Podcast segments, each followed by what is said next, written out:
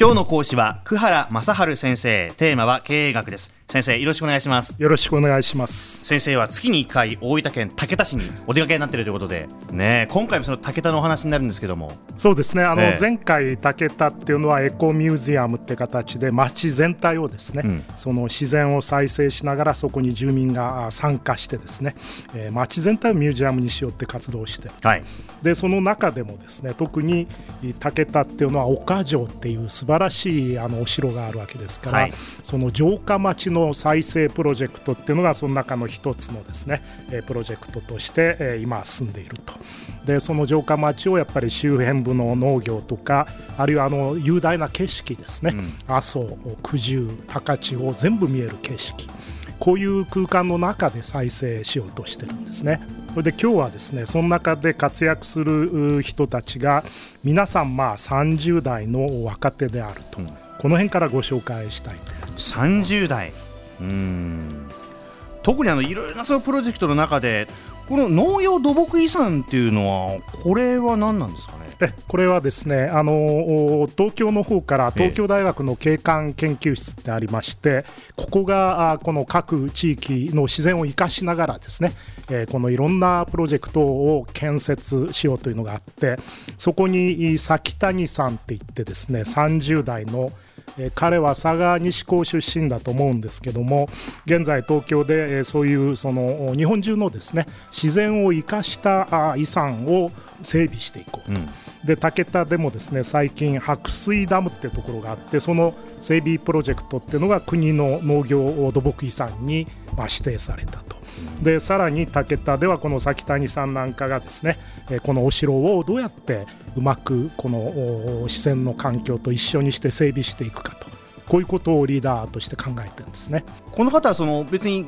地方自治体の方っていうわけじゃなくて東京大学のまあ研究室にいらっしゃって。あの東京でこういう建築事務所みたいなのを友達と一緒にやりながらですね、えー、東大とも協力するしそれから武田の市それから武田にいる若い人たちと協力してこれをやっていると、うん、で崎谷さんはやっぱり九州の出身で東京でそういうことを勉強してこれをまた地方に持ってこようとしているリーダーなんですね。まあ心意気みたいなところで頑張ってらっしゃるところ多いってことですよね。あの、えー、前回も話しましたけど、うん、やっぱり地域の人に東京からノウハウを持った人が交わってですね、はい、その異質のものが交わるところからあ地域が再生されるとこの典型的なものじゃないかと思うんですね。うんであと武田と言いますとそのまあ温泉屋なんかもね非常に注目されるわけですけどもこの辺でそう力を入れている部分ってどういったところなんでしょうか？そうするとこの酒谷さんの友人でですね、はい、え地元の佐藤さんという人がいて、うん、で、えー、彼女はあその長期の滞在施設でありますですね BBC 長湯っていうところの支配人なんですけれどもこの武田っていうところになるべく長く滞在していただいてですね温泉自然それから先ほどのエコミュージアムこういったものをまあ味わってほしいと。こういうののリーダーとして非常に頑張ってる人がいるんですね。でそれからさらにですね最近では音泊ってやつが、まあ、これはあの日本財団が日本中に広めているんですけれども温え、はい、温泉博覧会みたいなものでですね温泉があるところでいろんなプロジェクトをして参加型のですね、えー、滞在プロジェクトと。でこの佐藤さん先日ですね聞いてみましたら里山の音を探し初夏の長湯を楽しむと。こういうプロジェクトをですねえー、やってまして、でちょっと覗いてみたら10人ぐらいですね、うん、これ全部女性だったんですけどもまあ、中年の女性が10人ぐらいで、えー、長居を歩きながらですね、うん、えー、この里山について例えば俳句を読んだりしていると。こういうのをやってた。んですね。なかなか風流な集まりですね、これ。ね すごいですね。そこに面白いのはですね、うん、えー、佐藤さんの同級生で、えー、まあ旧大出身なんですけども、はい、えー、大分県庁に勤めてる岩屋さんっていう人がですね、はい、たまたま長湯が地元だってことで、休みを利用してこういう音泊プロジェクトを手伝っていると。そうするとその先ほどの崎谷さんも佐藤さんも岩屋さんもこれはみんな30代でですね、これがこういう方々がつながって地域を再生しようとしてるんですね。うん。その岩井さんもその県庁の職員という立場というよりももう休みを利用してえそうです、あの当然県庁でもですねやっぱりいろんな地域の再生ってことをやってるらしいんですけども、ええ、さらにこういうふうにそのなんて言いますかボランティア的に活動してると。これが素晴らしいですね。まさにね、本当素晴らしいですよね。えまあ、そういった30代の方々を中心にこう頑張ってらっしゃるっていう状況を見たときにですよこれからその地域を再生していく上でリーダーシップを張っていくのはこの特に30代の方なんだっていうもうこれも言っていいですねこれね。あのこれ3つですね特徴があってまずやっぱり若いと変化に迅速に対応できる、うん、それから新しいものを創造できる、うん、それから3つ目にはやっぱり異質なものを受け入れてネットワークが張れる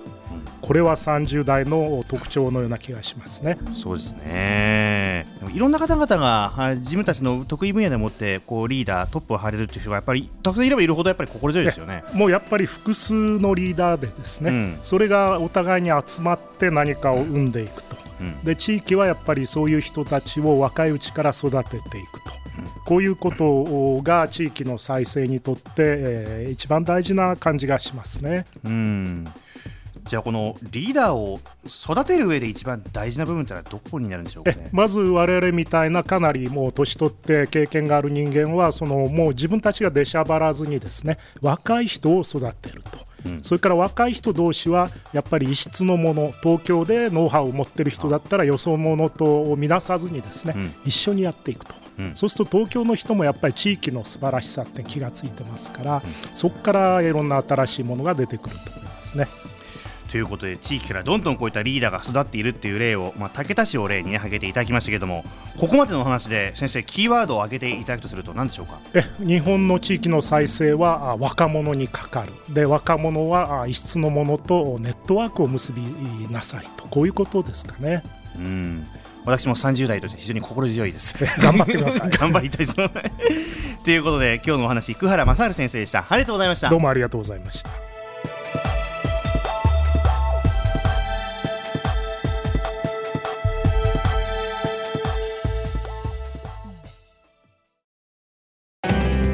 スマートフォンを持ってる皆さんいいことを教えます。ビビックは光だけじゃない。ソフトバンクのスマホも安くなる。2年間パケット代を毎月430円割引。スマホ BB 割 with ビビック好評受付中。詳しくは「ビビック」で検索。